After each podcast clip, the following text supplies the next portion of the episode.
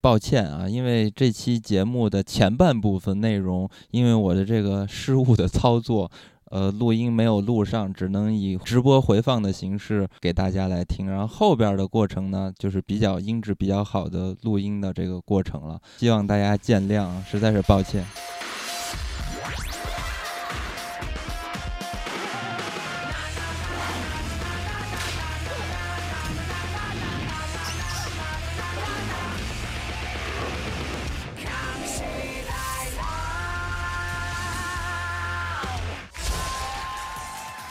大家好，我是金刚，我是喜儿，我是小迪。嗯，小迪好久没来了，这回让他担当一个非常重要的任务，来现场听节目了。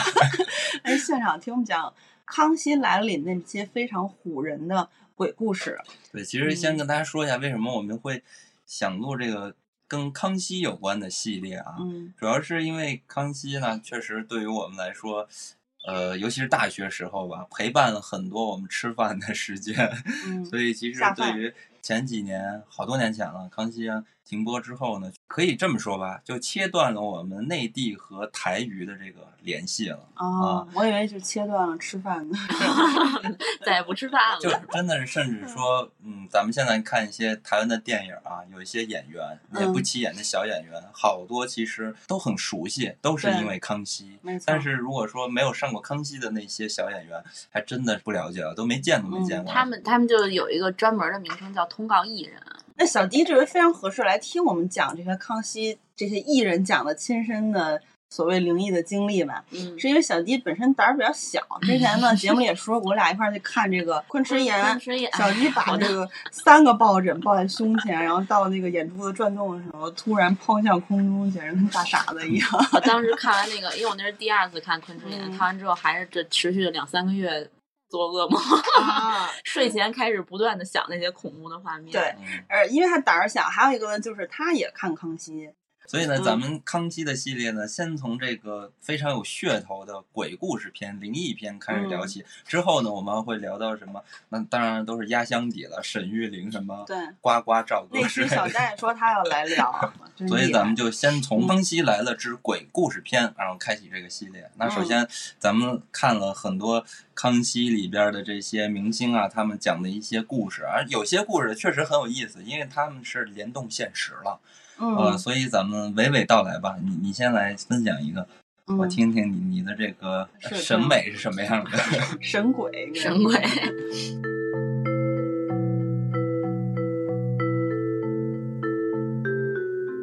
呃，这个故事是阿布讲的。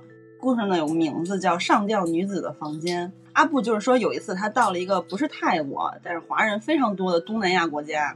哎，这个是不是就是新加坡呀，或者大马之类的？总之呢，他说他们团队住进了一间有十二层楼的酒店，阿布呢就住在十二层，也就是顶楼。那那个房间呢，打开门一进去，它的结构是右边是厕所，左边是一个 mini bar，然后再走进去呢就是一张床，啊，走到底是一个超大的落地玻璃。因为他们那段时间是在干活嘛，所以他第二天都要早起。阿布一般都不会拉窗帘，因为自然光也会唤醒。所以阿布后来坐在这个房间里看电视。这个酒店正好是有台湾频道的，当时是在讲鬼故事。看完之后，他就觉得很害怕，把电视关掉睡觉。但是不知道为啥呢，就是辗转难眠。躺了一会儿，听到窗外传来。扣卡的声音，扣卡是什么？他原话这么说，说不太像有人是敲窗户，而是像，呃，项链坠子之类的东西敲到了硬的东西，就是玻璃的声音。一开始阿布就一直闭着眼睛不敢张开，但是过了一会儿呢，就是人其实都有那个心理嘛，就是你总是想要看一眼是什么东西的。结果他就看到一个白色影子在窗外歘一下就晃过去了，看到那一瞬间，阿布就感觉自己被鬼压床了。他以前也常常是有被压的经验的，那一直在咱们其实包括他都会认为是比较累的关系，甚至有人是白天也会被鬼压床，他就是白天也经常被鬼压床，所以他没有觉得有什么大不了的，就把眼睛再闭上了。然后这个时候就觉得，哦，那我可能是自己看错了吧，啊，有点意识模糊了，就开始想转身到侧躺那个位置动作，但是动不了，嗯，然后他眼睛呢就不自觉又张开了一次。然后看到那个女鬼从窗外，她是这样一个状态，就是她直着身子在窗外站着，完了之后噔就往前一倒，就等于说她是撞进来了，从窗外撞到这个屋里来了，进来了。对，就是他是那种直的直身子，然后往下倒的那种自由落体的状态，然后倒进来了，一个前空翻，直直的，直直才可怕。然后只看到这个动作，阿布就吓吓尿了，因为什么？因为现在他跟女鬼是在一个空间里了，之前好歹还隔一窗玻璃，对吧？然后他就赶紧赶紧闭眼。那个时候他第一个直觉就是说。在心里赶紧跟他讲话，一开始讲的是好话，比如说，哎呀，拜托呀，我只是住一晚而已。然后后来呢，就想到说，哎，见到脏东西就要骂脏话，就开始疯狂骂脏话，想要赶走这个女鬼。因为这个干这些事情的时候，他看到那一可怕的那一幕，他眼睛其实一直是闭着的。但过了一会儿，他试图要翻身的时候，身体突然被那种哒哒哒哒哒哒哒剧烈的摇晃，疯狂的震动。然后后来呢？当动作停止了之后，身体又能动了之后，阿婆马上就冲出去去找那个工作人员，说这个房子有问题，必须要换房间。然后隔了一天呢，那边的华人就告诉他说，说那个房间曾经是有一对情侣住过的，他们住的那一晚发生了一件事儿，这个姑娘发现这个男方是有外遇的，然后姑娘就在那个房间把外遇的男朋友给杀了。杀完了这个男朋友之后，她跑到酒店的最上面，也就是天台的那个部位置。她去自杀，她自杀的方式是用一根绳子绑住自己脖子之后从天台往下跳。所以说，他的尸体当时就是在他们住的那个房间之外荡来荡去。对，所以当时阿布听到那个声音，就是他的项链碰到那个窗户玻璃的声音，他的灵魂就一直在这个窗外飘着。我觉得他那画面不就是大石在钉蟹掉下来画面？对对，大石在掉进了刘青云那个屋子。然后就是我看到有一些弹幕网友的评论，就是说这哥们儿。是不是看完那个灵异节目之后做噩梦了？嗯啊，然后他就幻想一些，但是其实他隔了一天之后去问，确实有是有这样的情况的，就是他吊死在他们住的这个房间的窗外。我觉得他的这个故事啊，最主要的就是最后他交代这个过程是如何的，就是前面这些事儿，我觉得都没啥意思，因为他们台湾人啊讲的鬼故事有有几类啊，其中最经常出现的一类就是鬼压床。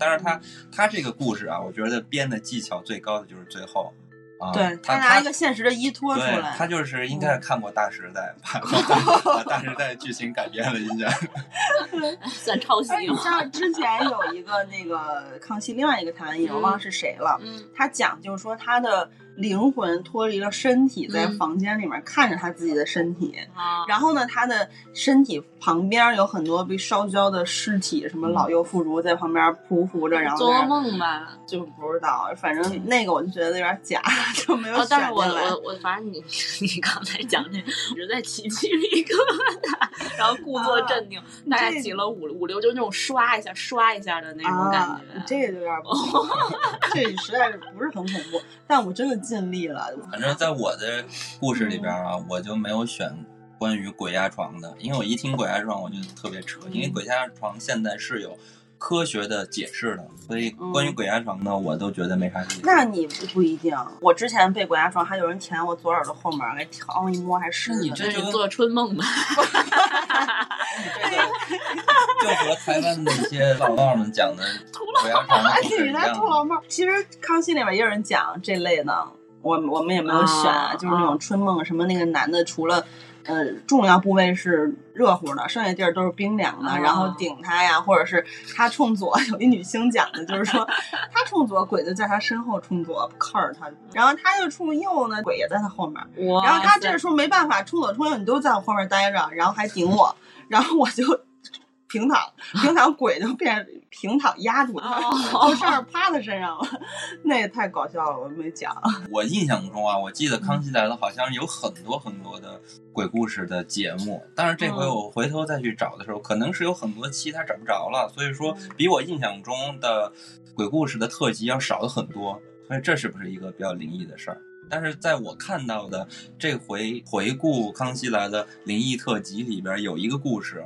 我还是挺喜欢的，这个是我真的特别喜欢，特别适合拍成那种日式的那种鬼故事的小短片。嗯，这个故事呢是在零九年、零二、零四那一期，是一个日本的女星叫做田中千惠她讲的这个故事呢。对，这个故事名字叫做《恐怖电视》，惊人名字。哇，这 真是太这个名儿还好，我可还行，做音效，谁家都有电视。哦，我明白你意思，就是咒怨的感，呃，不是那个午夜凶铃的感觉，是吧？看啊，这个事儿呢，咱们要先说这个田中千惠呢，她是一个日籍在台的女演员嗯啊。她十六岁的时候呢，因为工作的原因，她第一次去了名古屋，那个时候她还在日本。然后那一天呢的傍晚的四五点钟，大概是这个样子吧。他们是当时和他其他的工作人员一起有一个约定，就是说大家要等待一个时间一起去聚餐。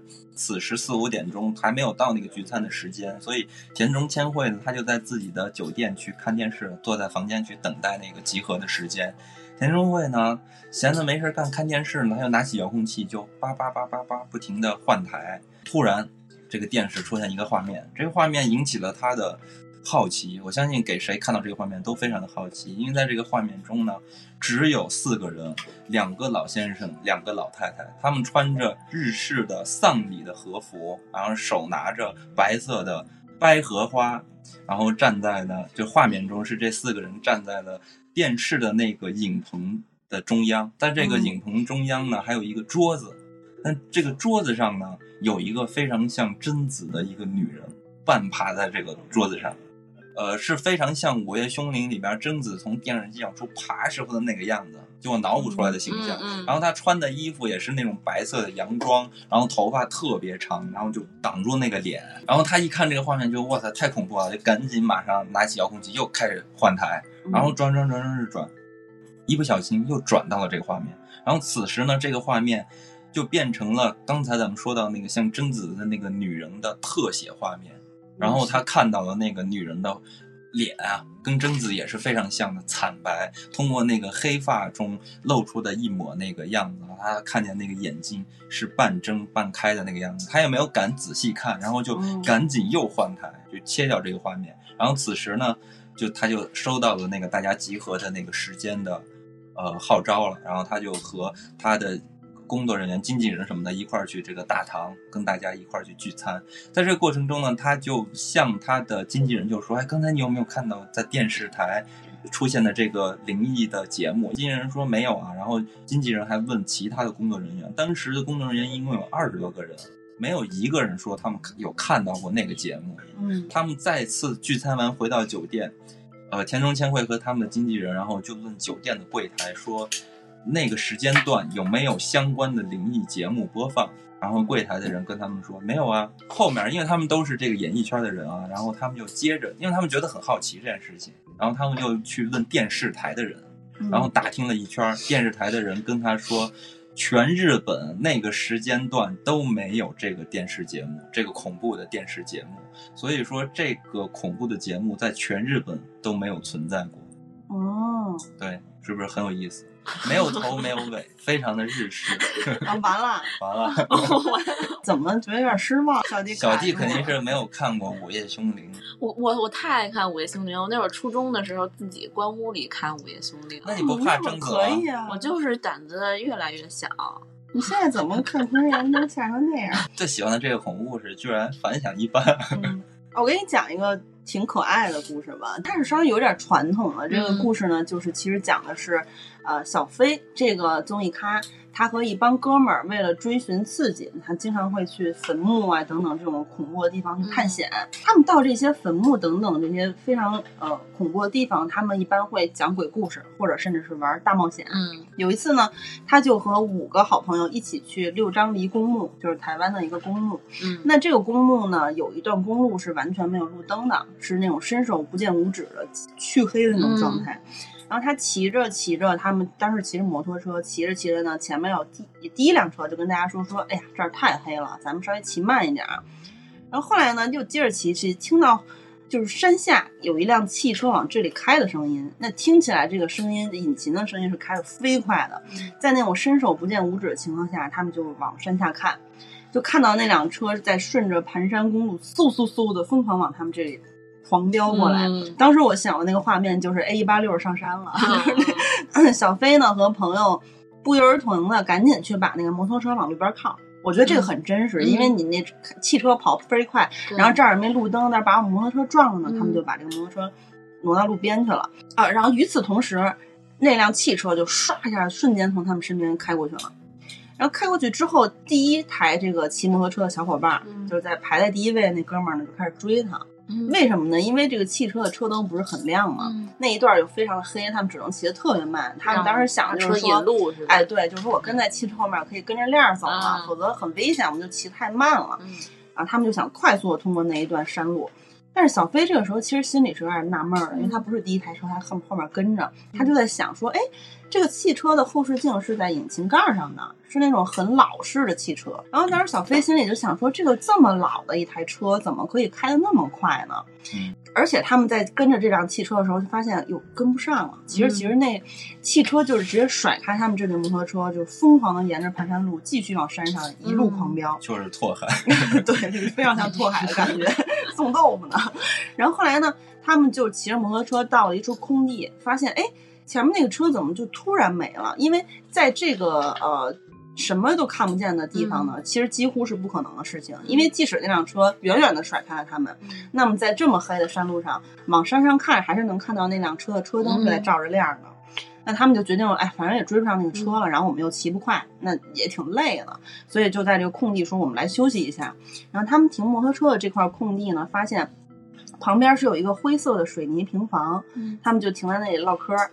然后有的朋友们在抽烟什么的，小迪呢，呃，不是小小，然后小飞呢就好奇，他走到了那个水泥平房的屋子前面，嗯通过铁门的缝隙往里面看，看到之后他就非常紧张，赶紧叫朋友来一起看，嗯问他们你们是不是也看到了？朋友说呃是，我也看着了。嗯然后看完之后就没有人说话了，嗯然后大家就默默的整齐的骑着摩托车一起往山下骑。啊，然后骑到了山底之后，他们就开始说交流，说说才敢说说刚才你们看到什么了？说嗯说看到那个水泥平房里面有一个灵堂，嗯这个灵堂里有纸糊的房子，金山银山。然后最特别的呢是看到一台大概我们像手臂展开那个臂展宽度这么宽的一辆汽车嗯的纸糊的那种汽车，嗯那辆车也是红色的，后视镜也是在引擎盖上的，跟他们刚刚看到那辆一模一样飞快的汽车是一模一样的。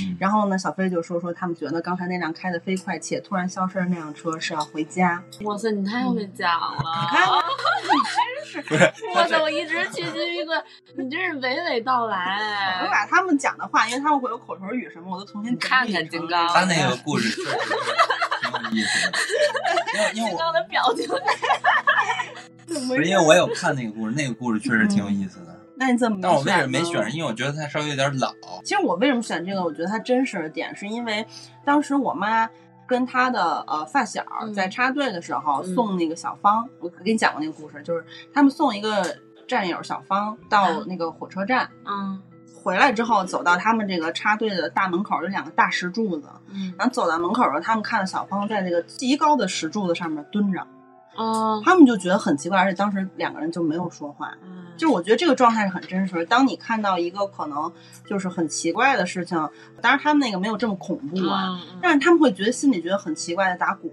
就没有说，然后赶紧走过去之后，走到屋里之后才说你刚才看什么了？嗯嗯嗯我刚才看什么了？一对，然后后来再一看报纸说那辆火车出事故，小芳死了。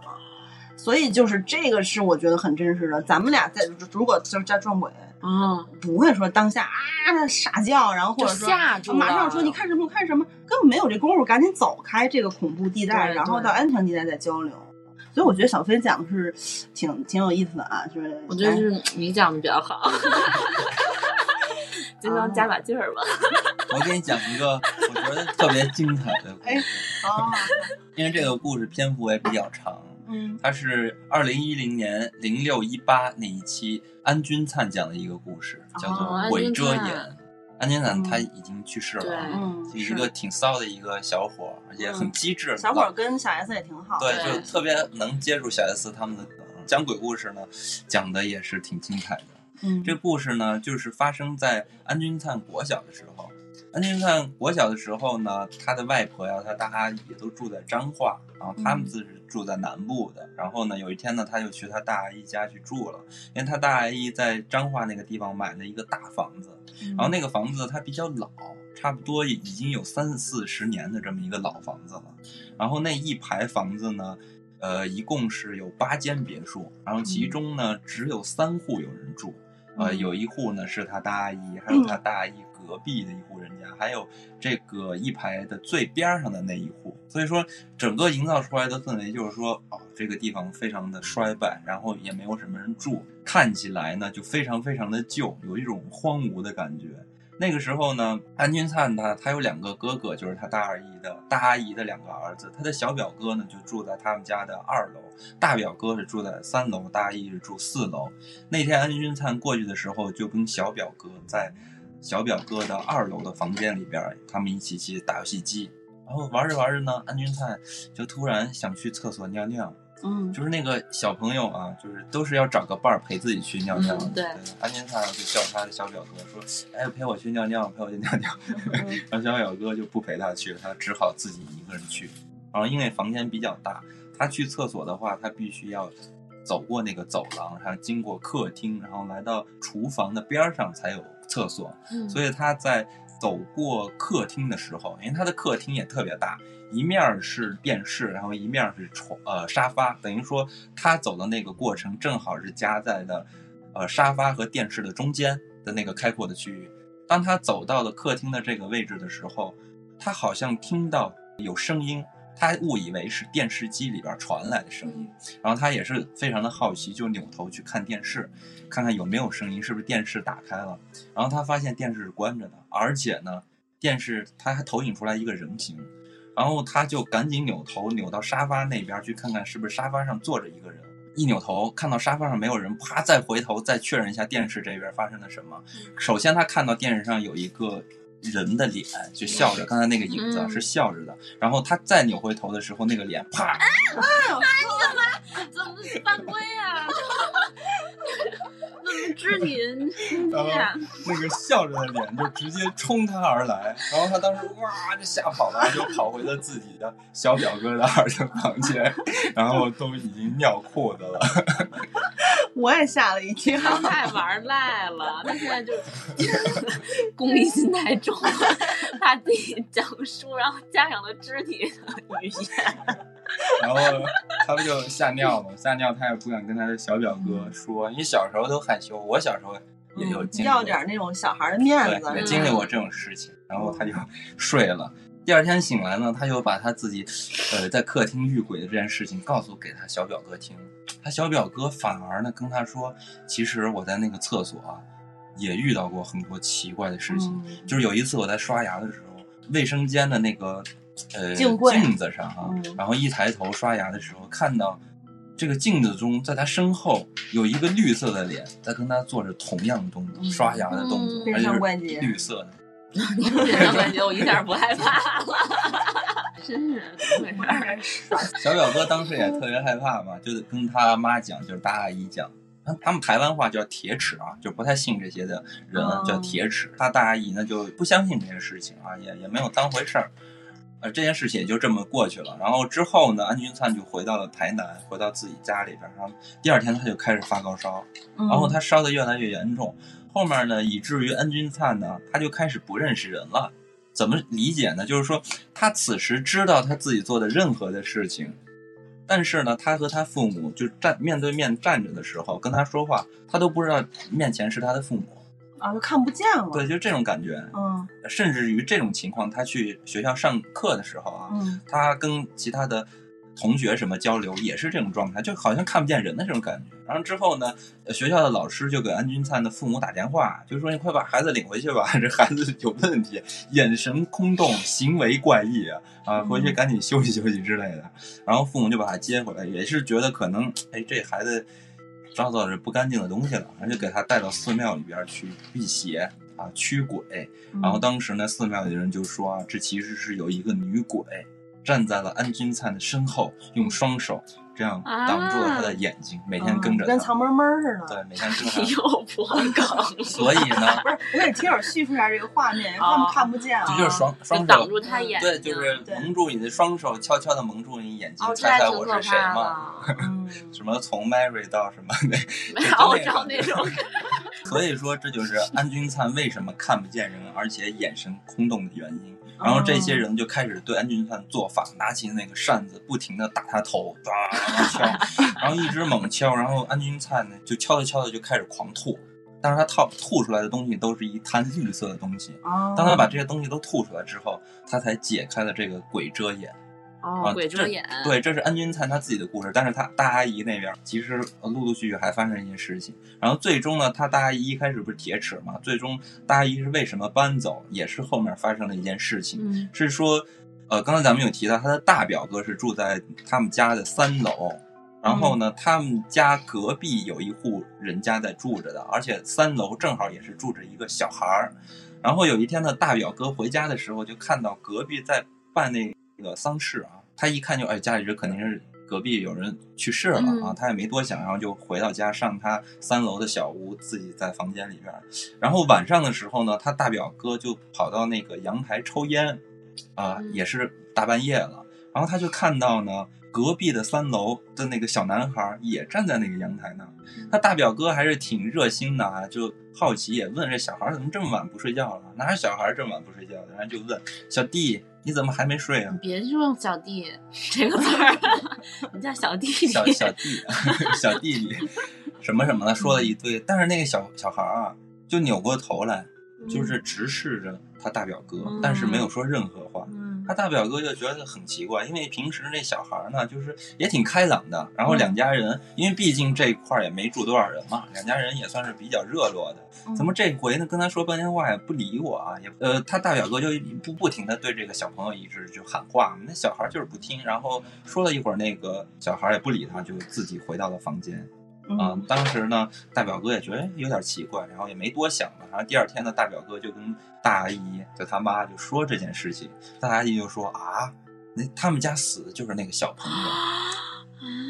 然后后面呢，他大阿姨 最终怎么搬走呢？是因为有一次啊，大阿姨在睡觉的时候就被鬼压床，然后也是骂脏话，然后才突然就能起来。嗯起来之后呢，他大阿姨就看见他的床的右前方有四个没有脚的人，穿着军装，在围着一个桌子，而且这个桌子没有四个桌角，就浮在空中在打麻将。没有桌腿儿，对，然后在打麻将，大阿姨就就也是想大骂脏话，但是骂不出来，是在心里骂。然后骂着骂着，可能那个四个鬼啊能感知到，就集体扭头，嗯，就看向他大阿姨。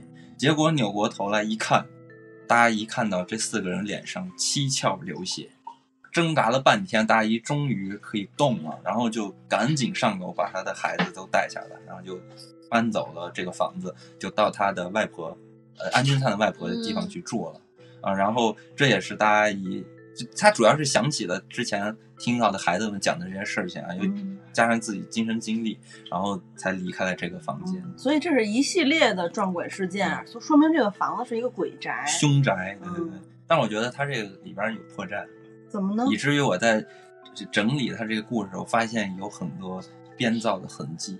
那如果安金灿的话，也是很有可能的。对，因为他 嗯他的开始讲这个故事的时候是这么讲的，他说嗯我的外婆和大阿姨住在彰化，因为大家都住在那个地方，所以索性买了一间大房子，大家一起住。但是说到结尾的时候呢，他又说大阿姨连夜就把表哥都叫下来，离开了这个房子，住在了外婆家。啊所以我觉得他好像前后有点儿那可矛盾。能 外婆有两个家吧。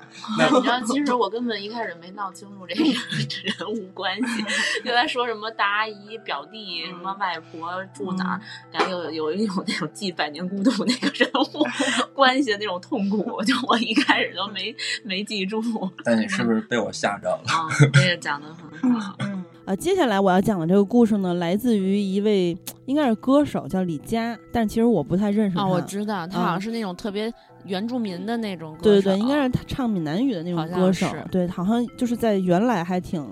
呃，流行的或者说嗯挺火吧，那女的，嗯这个故事被评为那期五个故事里面的第一名。这个故事呢叫做《妈妈的长头发》，嗯啊，我听名儿就已经起鸡皮疙瘩。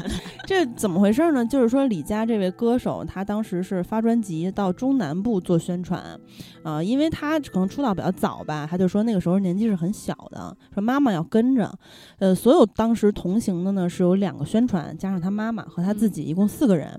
他们当时宣传给安排那个酒店还是比较旧的，那天工作到非常晚，他们第一次是住到那个酒店的房间里，他说。走到走廊呢，就闻到一股非常臭的味儿。然后自己的房间是在走廊的尽头。那大家都知道，宾馆你要是住到走廊尽头的话，就非常容易出事儿。还有第一间对之类的，哎或者什么对着楼梯口什么的，这个咱们听友都讲过他们的故事。然后呢，他在走这个走廊的过程中，因为他要走到他房间嘛，嗯在尽头，然后发现旁边两个过道上面全部都是人像画。啊，非常诡异，是就是，他觉得小时候呢就觉得这些画很好看，没有多想。但是呢，诡异的点是在于他走着走着就觉得那些画上的人的眼睛全都在看自己，就是眼睛在追嗯随着他那个视线，他就越走越波特的毛。哎，不是这个是正常反应，这个真的你一直看那种肖像嗯画，你越盯着看，嗯就感觉好像对方也在看你的对，感觉。所以其实台湾艺人在录这个康熙的时候也说了，说最好家里不要是挂这种人像的肖像画，哦尤其是像一些很自恋的人，比如说跛豪那个电影里面，咱们刚才刚录付费，跛豪就是在自己家挂着嗯自己的 自画像。最好不要这样。然后呢，他就觉得这个画上的人眼睛都在看自己，他就越走越发毛，心里。嗯然后进了房间之后呢，他发现这个房间是一个长方形的房间，他的床的正对面不是电视，是一面巨大的复古圆形镜子。嗯嗯，然后他当时就觉得很累，所以进屋就去卫生间赶紧洗澡去嘛。嗯然后洗澡的时候就听到屋里有说话的声音，一开始以为是他妈妈在外头把电视机给打开了，嗯但是呢，越听越不像，因为嗯他感觉有很多人在同时说话。嗯然后他说这个。嗯，听到外面人还说说你要睡觉了，赶快睡觉什么的之类的，就嗯同时很嘈杂。然后有的人说话稍微清楚一点的，嗯接着呢，他就洗着澡的同时，他这个厕所灯还闪起来了，他就更加害怕了，然后赶快三下五除二洗完就跑出来了。结果他看到他妈妈已经躺着在睡觉了，嗯心想怎么这么早就睡了呀？而且酒店里的灯是很昏暗的那种灯，呃，嗯不太亮。那他一个人也挺害怕，就想说我也赶快整理整理，我就睡觉。上床之后，他还是感觉心里毛毛的，很很害怕，所以他就抱着他妈妈睡。那他妈妈已经睡着了嘛，是背对着自己的。那当时他就觉得很奇怪，因为按理说一个害怕的人，他抱着别人睡的时候，心里会觉得踏实一些。嗯啊，但是他越抱着妈妈，就感觉心里越发毛。嗯那突然间呢，就感觉屋里的灯又变暗了一些。他说，他心里就想说，那我就睁开眼睛看看好了。结果一睁眼，看见自己抱着人是长头发，但是他妈妈是短发嗯啊。然后心想这是谁呀、嗯然后他心那也不敢动啊，因为很怕一动呢，抱着的人就会回头。嗯那心想怎么办？我现在是要叫呢，还是要跟他说对不起？我睡到你的床了。呃，总之他就是吓到也说不出话来，也不敢动。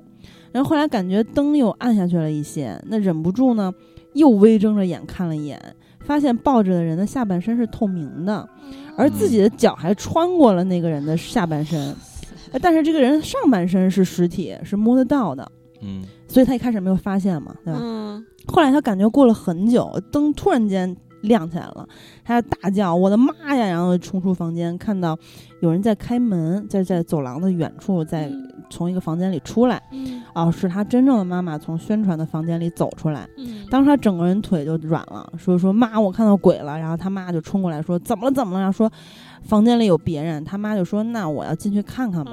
嗯他也不敢去。后来就把宣传什么全叫过来，就说嗯没办法住这个酒店，说还是换换别的酒店去住了。呃，然后这个专当时现场是有专家的，专家说是你哪一张唱片的宣传期，说什么“拢是为着你”这张唱片。然后那个专家说了一句话，就说遇到的话，说这个专辑当时是大卖嘛，嗯然后说那说遇到就一定会中。其实我没太明白什么意思，我不知道是不是这个专辑有邪门儿还是没有，他们那个台湾、香港那边的艺人都是那种觉得你越撞邪，你嗯的事业运会越好。哦这样的啊，是这个意哦思。他这个故事确实就是越想越发毛。我太可怕了，抱着一个对，而而且他讲的很好的点是在于他一开始，嗯，其实我刚才不应该说这故事的名字，对吧？有点剧透了。不是，但是他这个故事有很大的问题，有很大的破绽。你说下半身透明那不是他在上床睡觉的时候那么近，他没有发现他抱的是一个长发的女人吗？所以人家讲故事的时候讲了，就是房间的灯光是非常昏暗的，再加上他心里是非常不稳定的状态，所以他可能就注意不到一些细 节。那简直是吓得躺下来都发现不了，而且他只说是昏暗，不是全黑。对，那我觉得这儿真的是让我觉得有点假。反正这个故事为了嗯效果，当然效果是出来了，但是真实度嗯确实有点假。但我看的时候，我还是觉得他的那个，我不知道，可能是因为这个人看起来很真诚。因为他是 李佳，不是沈玉琳，呃 沈玉对就是假，就或者小钟了讲什么都没用了。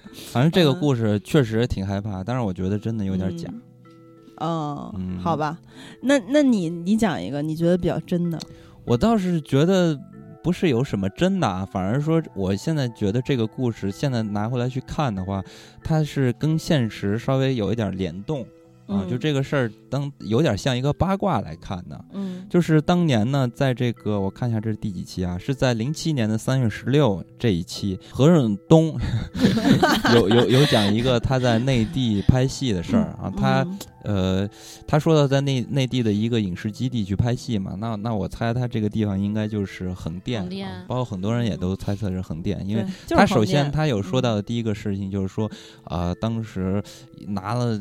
就是搭这个剧组的铺那个路的时候，拿了很多那种呃那个棺材的墓碑，啊，所以上面有那个人的生成的那个时间是吧？嗯。然后所以一边走路的时候能看见地上有那些人的名字，还有他的生时间。对对对，嗯。就觉得这个地方挺，反正他就说啊，这地方遇到拍戏的时候遇到一些事情。当然，我主要讲的是另外一件事情，是说何润东呢，他在当时在横店拍戏的时候啊，就听说另外一个剧组有一个女演员就说啊，跟他的制作人说，哎，他要求换房间。为什么呢？是因为这个女演员说她自己住的这个房间，她自己住着特别不舒服，啊，然后他的经纪人就安抚他嘛，就是说好，那你就再多忍两天，两天之后呢，我给你安排安排换其他的房间。结果呢，那天晚上呢，这个女演员在拍戏的时候啊，就拍着拍着，她自己感觉又不舒服，然后一个人就跑回了自己的房间。嗯，然后她一个人回去的时候呢，就关在那个房间关了好几个小时，剧组人可能都觉得，哎，这是不是有出了什么事儿了？嗯然后就回来找她，然后正好呢，跟这个女演员同住的另外一个女孩就从外面回来，回来在这个呃门外就一直敲门，然后呃里边的这个女演员不给他开门，但最后呢，女演员就跟他说了，说好你可以进来，但如果你要进来的话，你要先有心理准备，因为你会看到很多血。然后之后的那个女孩就觉得有点害怕，就找这个工作人员，然后工作人员就把门撞开。那些工作人员就说嘛，说他们长这么大都没有闻到过那么血腥的味道，是怎么回事呢？就是他们看到那个女演员手里拿着指甲剪，不停的哦。去剪自己的胳膊手，然后满手都是那个都烂了，指甲剪，对，拿指甲剪嗯剪剪自己的都烂了肉，是嗯。手都烂了，然后地上全是血，然后那些呃人就把这个女演员就送去急诊嘛，然后啊女演员可能因为这个流血过多，还差点死掉，然后嗯最后呢就被送到精神病医院去了。嗯这是何润东讲的这个事情，然后很多人就猜测啊，何润东说的这个女演员有可能就是一个叫做白雪的演员。哦，我好像听过这个，听过吧因为白雪呢，她当年她她一开始演过很多那个戏嘛，都是以配角的身份，然后包括她一开始还签了香港的呃电台，然后后面呢，嗯。呃又演出了一些戏，反正很受这个大家的呃欢迎吧，因为她长相清纯可爱那种造型，然后后面她又跟香港那边解约，然后很多人都觉得说她是不是。呃，要拼搏一下这个事业顺风顺水啊，大有作为了。结果呢，毫无征兆的退圈了。所以很多人都在猜测到底是什么情况。而且正好呢是，就是何润东在《康熙来了》讲这个故事，很多人都觉得说的就是白雪这个事情，所以也有很多网络的这个舆论啊，还有这些谣言就四起嘛。嗯然后就把白雪塑造成了非常著名的灵异故事的女主角，哦甚至呢，当年在这个天涯论坛，还有嗯这个所谓的十大热门悬疑案件之一，其中有一个就是白雪退圈，还成为了当年非常火的一个帖子哦啊。然后后面呢，这件事情就是被大家描的这个这神乎其神呐。嗯后面呢，白雪还专门通过那个网络什么还。抛过自己的照片等等，说根本就没有这些事情，这做发展的挺好的，生活的也非常开心什么的。哦，啊，但是很多人还是在猜测这是不是被人魔鬼控制了等等之类的，啊，但是后面又有人回头就说，啊，何润东可能说的不是这个演员，啊，但是很多人就猜测，反正这件事情呢，就是因为何润东讲的这个故事，反而引起来了很多人对于白雪这个事情悬疑、退圈疑案的这些描乎其神的这些神乎其神。对嗯这些言论。嗯所以我觉得这件事情就当一个八卦来，还挺有意思。因为我们看那个康熙的时候，就是能了解很多娱乐圈的八卦。对比如说小本本，什么王力宏都在小本本上，就是我记得小很有意思，早知道了。就那个叫什么来，那个罗志祥出事儿的时候嘛，啊很多人又回看康熙，就说对对对，我也看过那对解析，他也在小本本上。对，就就说 据说还啊，有周董。早就能看出嗯来罗志祥是这样的人，但是我们当时都。后知后觉了嘛，就完全都不知道。现在再看就是后知后觉，嗯，早但是都有这种明但是就是。关于这个林俊杰和周董这个，也不知道真的假的，咱就也不知道，也别瞎说了。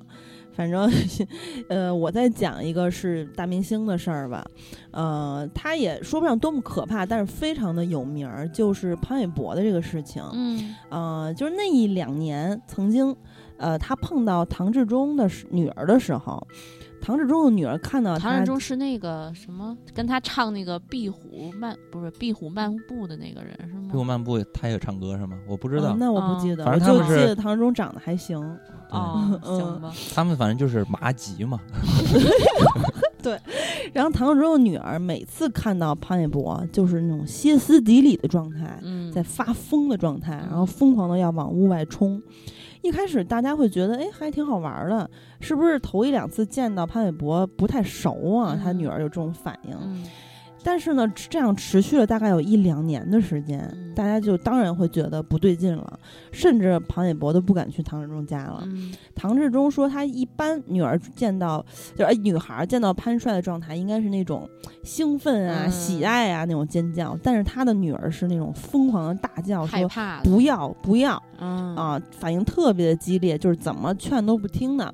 但是他女儿其实是一个很慢热的人，嗯通常不熟的人都不会打招呼，嗯大概可能就处个三五分钟才会比较放得开，嗯变得活泼一点点。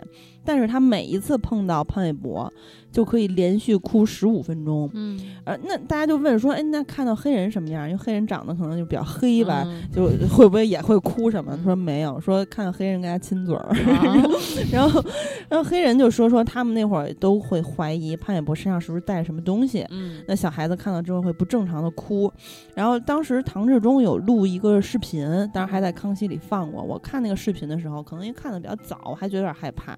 那个视频里面，唐志忠就就就问他说：“那个，呃，说你为什么要哭啊？说嗯说你是不是看到什么奇怪的东西或什么的？”然后，嗯，他女儿就是说什么。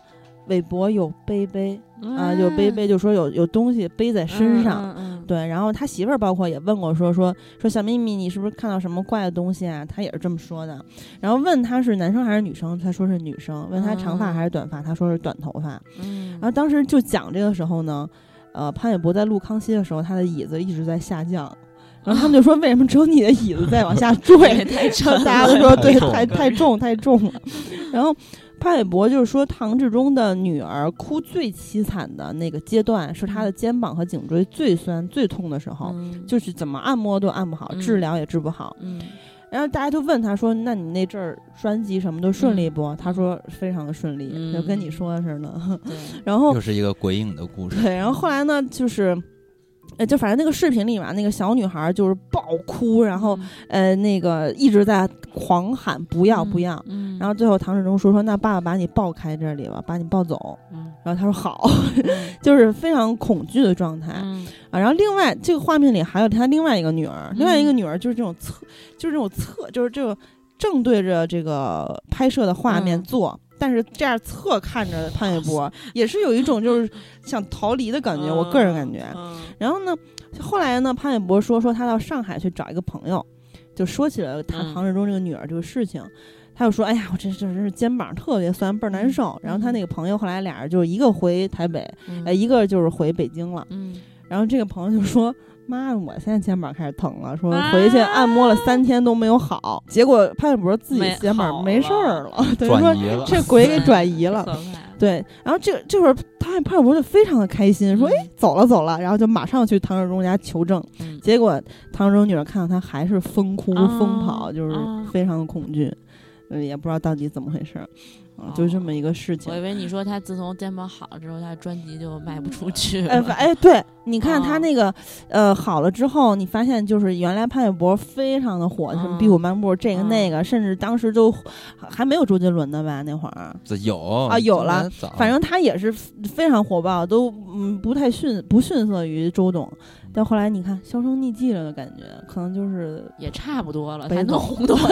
周董也没有以前那么火爆了嘛。大家火了也挺久对了，对，他是知名度就嗯成为到什么牛仔很忙什么，到后面还火。他们这些台湾的艺人啊，也也有可能是因为他们的工作的原因，所以他们经常去酒店嘛，所以他们的嗯故事有一类鬼压床，还有一类就是酒店的这种、嗯特别多。哎，就是还有就是你说到那种小孩儿。特别特别那个敏感、这种，嗯我不知道你们小时候有没有这种经历，就是都说什么特别容易受受到惊吓，对就，小孩儿特别容易看到什么脏东西之类。我小时候就也也有过这个经历？就好像就是发烧，也莫名其嗯妙的不、不好，然后就请那个邻居家的那种大娘之类的，就找嗯。那个什么小米儿放在碗里面儿，嗯，然后好像是我有我记得不太清楚，可能不太准确啊，就是说放在一个碗里面那个小米儿，然后一开始是平的，嗯，然后呢就在身上说说说，然后转转转转转，然后转一会儿，就也没有上下动那样，然后就中间什么空了几空了啊，就有一漩涡，然后之之类的，然后就嗯。好了。哦也也好说好了，对，就小时候，我不知道你们小时候你有没有这这邻居大种经历娘挺厉害的，说好多人都说有这种小时候受到嗯惊吓，然后稍微操作一下就好的，也挺算什么迷信财的。运吗？不到，就说好像 小孩儿比较容易受到惊吓、发烧啊什么的，哎，你看哭闹现。在经济不好，大家都想算命算算。财运什么的。最近我姐也在算命，我开始。然后还有就是。小 S 在节目里讲过一个，跟你嗯。这个差不多，是她嗯。女儿就是开始疯哭，然后嗯。发烧，怎么也好不了，说他妈找那个他们家合作的法师，合 就是对，作的法但师。对固定合作的法师，嗯。人就是可能老给他们家办这个事儿那个事儿吧，也是嗯。做了一一通法，就后来他女儿就好了。我觉得那小 S 嗯讲的是最假的，啊，你知道是？为什么吗？因为嗯我发现他有一个破绽，就是他在前后的两期在讲同一个故事的时候。不一样。说的内容，说的这个主人公是不一样的。他第一次是这么说的：说啊，我我姐大 S 就遇到过一个鬼故事，然后我没有遇到过。然后康康永就问他是什么事儿啊？他就说，呃，大 S 有一天回家的时候，到那个电梯的时候，嗯哎，他突然看到有一个人就马上要进去了，然后因为他马上要到电梯那儿了，所以他就大 S 就抬他呃就是指着那个男的嘛，然后就跟那个男人说啊，先生等一下啊，我马上来了，就那个意思，然后帮他嗯再站一下那个嗯门。然后结果呢，大 S 走进电梯的时候，发现电梯里并没有人。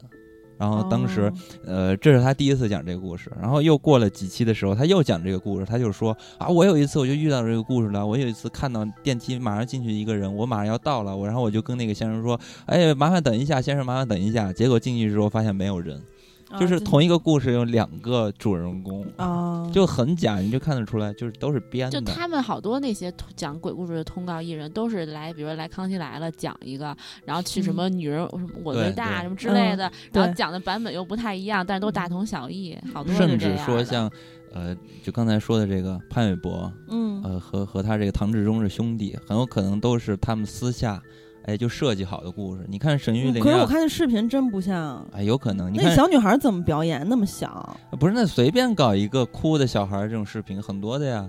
然后不是包括她她，可是他看到潘玮柏那个状态不太正常。你看过那视频吗？我看过呀，那有啥不正常的？就是随机生活画面。她就要逃离那个地方，逃离潘玮柏。他们就是很早之前就拍的这种 vlog。会不会拍我有口臭？你看那个，你看那那个，不是哭成那样。他们这种上节目的，为了有效果，像沈玉琳最经典的沈玉琳和那个，哎，嗯跳舞的那老师叫啥来着？不是那个男的，就知道有一很黑的，个那个健身的那个。潘若迪潘若吗迪俩人最精彩的设计的一出戏就是潘若迪呃调戏他们家的那个保姆嘛，那段故事，那个故事连续就是他俩编造，肯定私下设计过，在这个节目中，哇塞，引起了巨大的反响，好多人都看疯了，就觉得太好笑了。甚至他们这段故事不止在《康熙来了》，呃，每一次他俩一上就会讲这个故事，那一段时间，甚至到什么，我看国光帮帮忙什么的，他们还同样讲这个故事，嗯都是设计好的，我说相互帮助。但是呢，嗯咱们要找就找这种外来的明星上节目，肯定就没有所谓的设计了。这就要说到一个曾经很多人的偶像了，就是冠希哦，是吗？啊。嗯，这我没看着。陈冠希他有讲过一些故事，他是在零七年七月零三那一期，然后冠希来康熙，那个时候冠希还是应该是。呃，最火的那段时间吧，然后当嗯。当时我还印印象特别深刻啊，因为我最初看的时候还觉得哇太帅了，因为那会儿还还追求潮流嘛，那会儿。他那会儿好像嗯。新刚创立自己那品牌对吧，Cloud，然后他穿的那个荆荆棘嘛，可 lot，嗯。对，然后就非常的帅，然后在那儿一坐，然后坐也没有一个坐样，就是那都那样，然后就开始讲自己的故事，然后小他。还撩他的裤衩，不是撩他的衣服什么的。然后他就开嗯始讲自己的故事，然后他就说有一次他在马来西亚的某酒店和他的化妆师一直在酒店里边看 World Cup，就是世界杯，这英语谢谢你翻译，不然我真的听不懂。就是 World Cup，然后你这英语让我起鸡皮疙瘩了。陈冠希就说：“你懂我意思吗？我看。”然后突然在窗户 window 那边，然后听到有些巴拉巴拉那种，哎，好像吹喇叭什么的那种声音。嗯，然后他就问他的化妆师：“怎么会有这个声音？”然后化妆师就跟他说：“ 啊，因为这个马来西亚有很多回教徒。”所以呢，哦回教徒他每天在一个固定的时间，他会做礼拜嘛。比如咱们去嗯那个泰国，哎，正在那个街上玩儿呢，然后突然大喇叭一响，然后所有的人站住不动了。哦 当时我就心唱国歌，对，我就心想嗯能不能拿点那。把他们那小东西一偷，是不是也没人逮咱了？反正所有人就站住不动了，就非常的壮观。嗯，然后陈冠希就说：“可是我们在四十二楼啊，我们怎么这么高，怎么能听到这个声音然后他觉得很很很奇怪，然后他就走到那个窗户边儿，嗯然后拉开窗户想往下看，然后看完之后呢，他又再转过回来，看到他的那个化妆师，他化妆师正在看那个世界杯嘛，在沙发上坐着，扭过头来他就看到，哇塞，他的化妆师的沙发坐着一个红色的鬼。红色的女人跟她的化妆师就是平行而坐，你说红色的是衣服是吗？不是整个就是红色，就是可能是烤嗯熟的那个样子，就是红色，哦，然后就是站地旁边坐着，爵那种，对，的一个一个女的，然后当时陈冠希就嗯啊，就什么也没有，就走了。然后那个化妆师说怎么样怎么样，然后陈冠希就说啊是没事没事，然后就赶紧离开房间了。啊就把太太 太坏了，他他把造型师一他也没有告诉化妆师，因为陈冠希就是说说，毕竟因为化妆师是一个女孩嘛，他怕哦说了这个事情会让那个女的害怕，然后他就自己一个人跑了。我他就是自己想走，害怕而已，还找一些理由。对，然后他这个故事是这样的，完了，完了，就是反正马来西亚马来西亚、新加坡那块儿是有点儿，就经常有这种故事。嗯我那会儿不是在新加坡留学嘛，嗯，然后然后新嗯加坡那块儿也也他们也过那个中元节，因为很多华人嘛，就嗯比咱们这边过的正式多了，就大嗯概就从。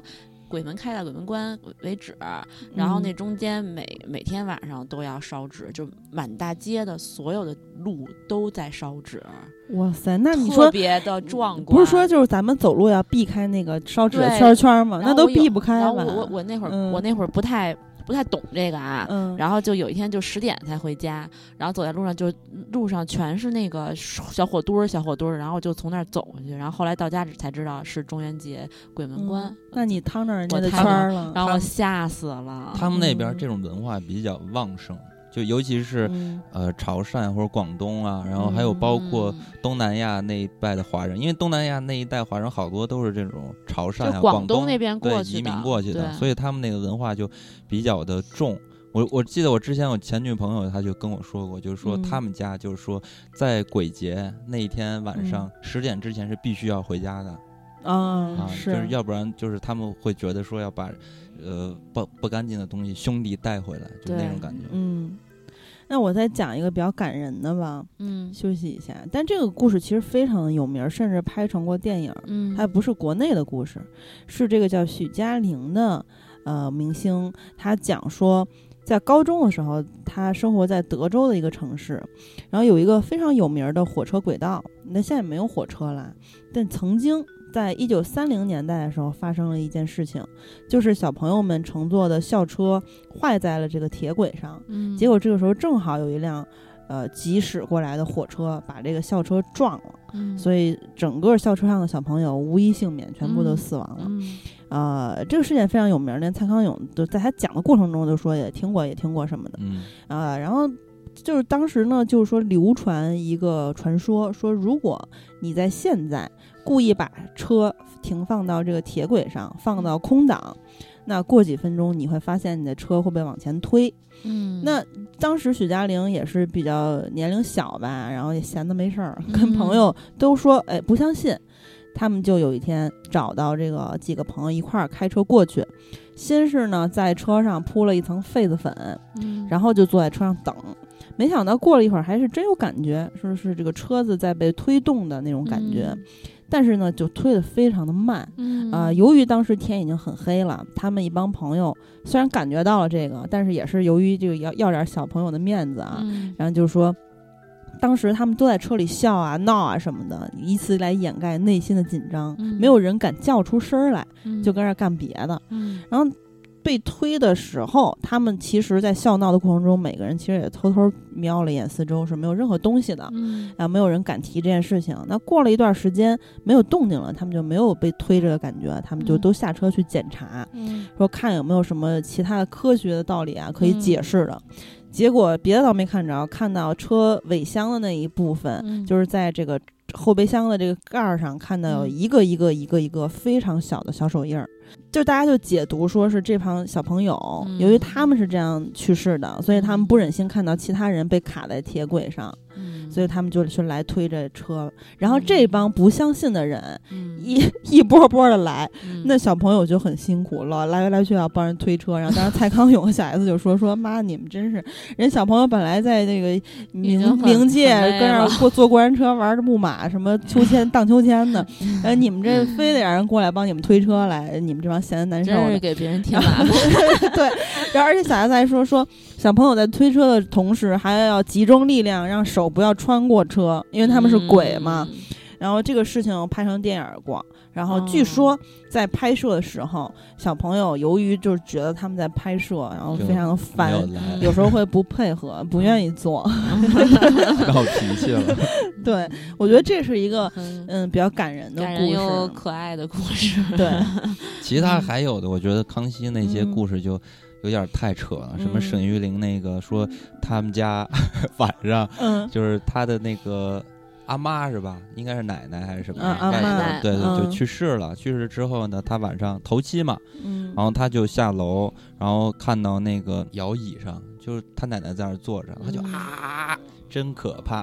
我说你学太像了吧？然后他就有三个字儿评语嘛，真可怕。然后他的啊就把家里的人都呃惊动了，然后他嗯爷爷就来了，呃阿公嘛，阿公来了就问沈玉林怎么回事啊？沈玉林就说啊那个阿妈在里边坐着呢，他阿公就走进去了，然后也听见他外公啊大笑，然后就喊他阿妈的声音说你回来了，你回来了。听这故事就太扯了，就是沈玉琳这种。嗯，哎，我还有一个，我想起来啊还有一，个就是甜妞儿，她不是不是我准备的，准备的还有两个，但是我想起甜妞儿有个鬼故事，是咱们听友在咱们直播同事的群里说的，嗯但我没准没讲那个，是因为我觉得他讲那个故事的过程中，让我他那个讲的状态我不太害怕。嗯。嗯、可能就是他以比较轻松的姿态讲，但他小 S 说私底下他讲说非常可怕的，就是他曾经就是住那个房间里面有一张画上有一个娃娃，嗯。然后半夜的时候那个什么那个娃娃就是爬就看到一个圆滚滚的像头一样的东西从嗯。床角滚到胸前，嗯。然后后来那个什么，他要骂脏话还是怎么着，我记不清了。那娃娃又就是他那个娃娃在画上是非常可爱的状态，然后到就滚到他旁边的时候是狰狞的面目，嗯。然后滚回去之后又从在画里从狰狞面目变回了可爱的那种嗯。画像，两面三刀，鸡软就变变身了嘛。一骂他就对。回去了。然后还有一个就是一个叫薇薇安的。呃姑娘讲的，呃，就是说她有一个好朋友是化妆师兼服装师，嗯。呃，有一段时间呢非常的倒霉，这个时候接到了一个内地的活儿，为了转换心情就去了。嗯结果他在内地住这个房间呢，是整个所有房间里面最外面的那一间，就相当于类似于宾馆尽头就尽头那种感觉。嗯然后有一天呢，半夜在睡觉，突然感觉有声响，就看到一个壮汉的黑色身影在翻箱倒柜。嗯这个壮汉手上呢还有一顶黑色的安全帽，他觉得很奇怪。当然，他首先不敢动啊，第二觉得很奇怪，就是这边应该是没有工人的。嗯那他就想说，也可能是一个布袋儿之类的吧。总之呢，这壮汉翻了半天之后，男的走了。早上起来，这个朋友就开始清点东西，发现只丢了一个化妆箱，其他什么都没丢。嗯但是他非常生气，为什么呢？因为他把所有人民币都放在那个化妆箱里了。哦嗯结果他去上工，上工经过一个街道的时候，就看到一堆人里三层外三层围了三圈儿在嗯在那个人群，然后他就逐个拨开这个一圈圈的人群，看到人群中央自己的化妆箱在那里，嗯他失而复得，当然很高兴了。嗯结果这时候公安走过来，很无奈的跟他说：“说是不是这个人偷了你的东西的？嗯这个化妆箱是你的吧？”他说：“对。”然后结果呢，他一看，哦，原来他的化妆箱旁边还躺着一个血流如注的断头尸体，然后拿着化妆箱的里面的针线，把自己的头缝到了自己的身体上。啊然后而且呢，他那个朋友就是这个化妆师的针还插在那个脖子上面，啊，然后他回到台湾之后就觉得很沮丧，怎么那么倒霉啊？已经够嗯倒霉，还碰上这种事情。嗯然后他这个 V 班这个明星呢，就带这个朋友去宫庙找师傅，师傅一见到他就说说你干嘛带一个断头鬼回来？嗯然后，然后师傅说，断头鬼呢是要报你借给他针线的恩情。后来两个人一起去给断头鬼做了一场超度的法事，这个太假，就是说。呃，这个男的头和身体分离了，然后嗯他半夜去翻他的东西，然后可能知道他那儿有针线之类的，然后把自己的头缝回自己的尸体上，嗯，感觉挺可怜的。对，挺可怜。但是我觉得呢，这要放鬼片里就不假了。对我就是这个画面呀，表这个画面还是很恐怖。对，还是挺血腥的。嗯对，嗯，就是还挺有创意的，反正。没没错儿。还有一个事情呢，也是发生在横店的事情，就是说。呃，一个叫海芬的这么一个明星，当时呃，就是这个电视节目的主持人，他们当时做这种灵异节目，当然就会去找鬼。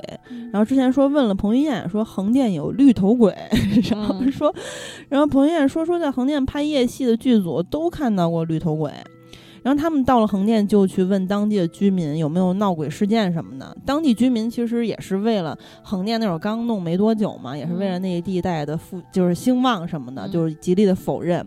结果唯一跟鬼有关系的事情呢，就是他们发现像金刚刚才讲的嗯何润东那个事情似的，当地铺路的石头是不够的，嗯所以用了很多地桩，其实是墓碑。所以真实的就是啊是真实的因为对，因为巨多明星在各种节目里都讲过横店的墓碑这个事情。对，然后总之呢，他就讲他们去录这个秦王宫，秦王宫到了一定的观光时间，除非是剧组拍摄，否则整个外面是全是黑的。嗯啊、然后也是因为这样的原因呢，导演最喜欢在这段时间去进行拍摄。嗯当导演让这个呃海芬边走边讲，去穿过灯光的时候，他老穿过这个灯光的时候是一半黑一半亮在他身上，导演就老喊咔，这样一共进行了三次，他就问导演干嘛呀？说这次不管怎么样，咱们一定要一条过。说这个终于第四次拍完了，拍完之后他就问导演说说你刚刚为什么一直一直喊咔？他说。导演说：“说只要你的一半影子进入到光圈的时候，就有一个白色的东西跟进来。然后后来发现这个白色的东西是管理员的影子，然后很不经常 然后因为剧组要拍空景嘛，所以外景班一般都会带着三个以上的那种满电的电瓶。那当工作人员打灯的时候，第一个电瓶爆了，换了第二个电瓶也爆了。第三个电瓶没电了，然后后来呢，载他们来的这个司机大哥就用车灯去帮他们照亮秦王宫。拍完这段之后，当他们要转到下一个场景，就是什么雷峰塔这些地方去拍外景的时候，其中有一个工作人员半开玩笑说说，不知道摄影班出的这个鬼招啊，要跑到这边找鬼，而且我们也不确定真的能找得到。然后刚讲完这个话，车灯瞬间就熄灭了。嗯那之后车呢再也无法发动了。这个时候大家都非常的慌张，而且很多地方都已经关门了，因为拍的太晚了。嗯然后当他们就开始去找那种摊贩去敲门寻求帮助，但是当地的摊贩就死都不肯开门，也不知道为啥就不开门。然后他们只能给剧组打电话说派车来接他们。当剧组的车到了之后，他的车就是没有停，到之后就开的巨慢无比，说。嗯让他们一个一个跳上车，然后他们就把东西都先扔扔上去，什么设备这些东西，然后人呢挨个挨个的熄火，对跳上车。嗯上车之后，他们就问司机说：“你为什么就不停车呢？”司机说：“嗯如果我要停车的话，我的车也会无法发动的。哦然后。那司机大哥就人就说说你不要担心你们自己的那个车，说等明天早上天一亮，那个车就肯定能发动了。哎，嗯果然第二天早上车完好无损，而且可以发动。嗯，所以他们就说嘛，说在这个地方你不要不信不信邪，不要乱讲话，嗯因为当时那个出事情之前，就是那个人说了句什么找鬼也不一定能找着啊，什么这些放肆的话。对，就是嗯横店，就是你在近年肯定是没有听到什么鬼故事什么之类的，而且包括咱们内地这边也不能讲嘛，嗯啊，然后反正也是听到这些台湾艺人在综艺里面讲，你才知道一些这些类似的事情。嗯啊，然后其他的很多的故事呢，当然也有一些可能，嗯，听起来要比这些要精彩一点的。但是，一个是咱们节目时长有限，这一期不要录太久，上一期两个半小时太长了。然后再一个呢，就是说，呃，有的有点假嗯啊，还有对，就是你你讲出来之后，可能就像那个缝那脑袋那那那个之类的，然后甚至说有的可能没有什么梗，讲完就是一个笑话。对然后或者是咱们如果以后大家觉得我们还没有讲到一些什么，哎，你觉得还挺精彩的，也可能我们就呃小时候看忘了什么的，嗯那以后还可以再录嘛。嗯，对，因为反正我印象中是很多的，但是后面就发现就那么几期有。其实有一些大明星讲过的，就是，就是穿插着讲的嘛，嗯它不是那种灵异特辑的那种感觉，啊它是时不时可能偶尔会讲出来几个故事，包括甜妞啊什么的会说到一些。嗯呃，但是反正我总是感觉我印象中看过好多是在这回在查阅的时候，呃，没有的。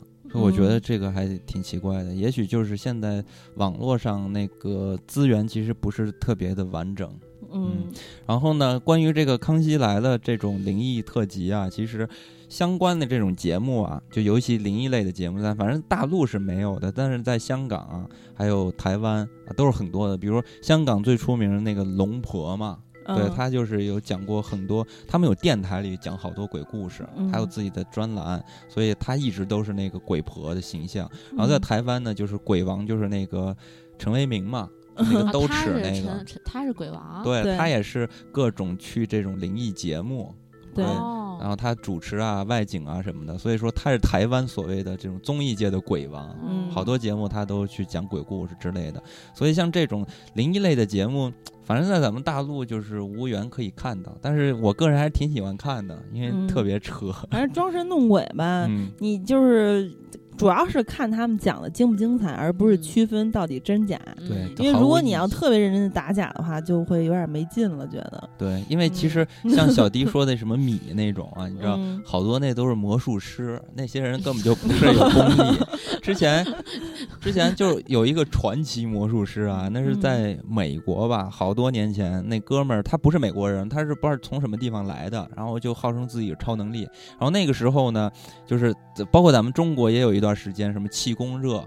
啊，是吧？钱学森啊什么，他们有那种黑魔法之类，就很 呃痴迷于研究这个东西啊。那哥们儿那个魔术师，我名字忘了叫啥了，反正他就一直说自己有特异功能、超能力，然后他的表现就是说可以把那个呃勺子变弯。哦，啊有印象，对，但其实它是一种魔魔法师的一个手段啊，魔术师的手段，魔法师。你说白袍灰袍，等于说他其实是比较早期的那种近景魔术师嘛，像那个嗯什么刘谦儿刘谦儿一样的那种。当时啊不是于谦儿，对，当时 就是刘谦儿，就是刘谦儿。当时好多人其实是不知道有这个概念的。啊，当时他就说我有超能力，在那个社会环境下，好多人嗯都相信他真的有特异功能了，然后这个人就大火，到告到处去表演，然后这甚至说当时呢还有这个美国的，呃什么。FBI 要什么？就是当局啊，嗯就是研究这种特异功能的这些人啊，然后就去想要去找这个魔术师，然后去接受一些测试呃测试，然后测试它真的是不是有特异功能。结果这哥们儿就很怂嘛，他怕嗯真的测试出来，他就是回答了一部分问题，让他真的实践这种真实的测试的时候，这哥们儿就怂了，然后就嗯拒绝了测试。结果呢，这件事情反而没有让人觉得说，哦，你这个骗子，反而把这个人塑造成更加神话的那种特异功能的大师了，因为就大家就给他。着不嘛，就给他圆，啊就是说，你看他这个发功也不是每次都成嘛，所以说嗯他可能，呃，就真的有有这个特异功能，所以时灵时不灵，反而让大家更加的相信他。所以包括到后边呢，因为我是看那个 UP 主讲游戏的时候说到这段往事，然后像日本的一些游戏，呃，也是有一个魔术师模仿他，然后就把他们的故事都编到这游戏里边了。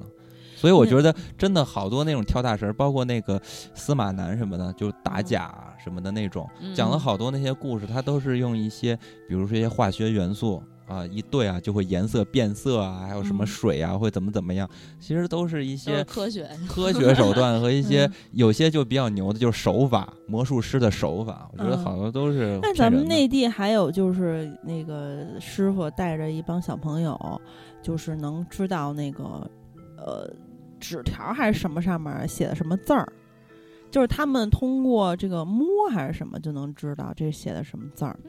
然后完了之后，但是呢，如果写神或者佛什么的，就能不不知道。反正我觉就得说是一片空白。这种事情，嗯我觉得最它奇妙的地方就在于，好多这些事情都是听说，这就是最嗯悬的地方。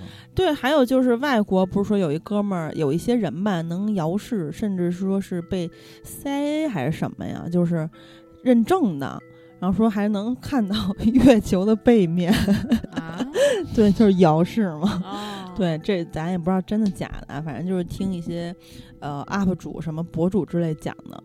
哦，那我们刚才讲的每个人大概讲了五六个啊，我讲了七个，金刚讲了五个，好像。你嗯觉得哪个最恐怖？我觉得嗯，一时游泳，我觉得还是你讲的那个第第二个那个车的那个，我觉得还挺恐怖的。哦，是吗？那个比较啊传统的那个对，我觉得那还挺恐怖的。嗯，嗯，当然了，肯定是你胜出了。这叫什么？Ghost have ghost。金刚再加把劲儿吧。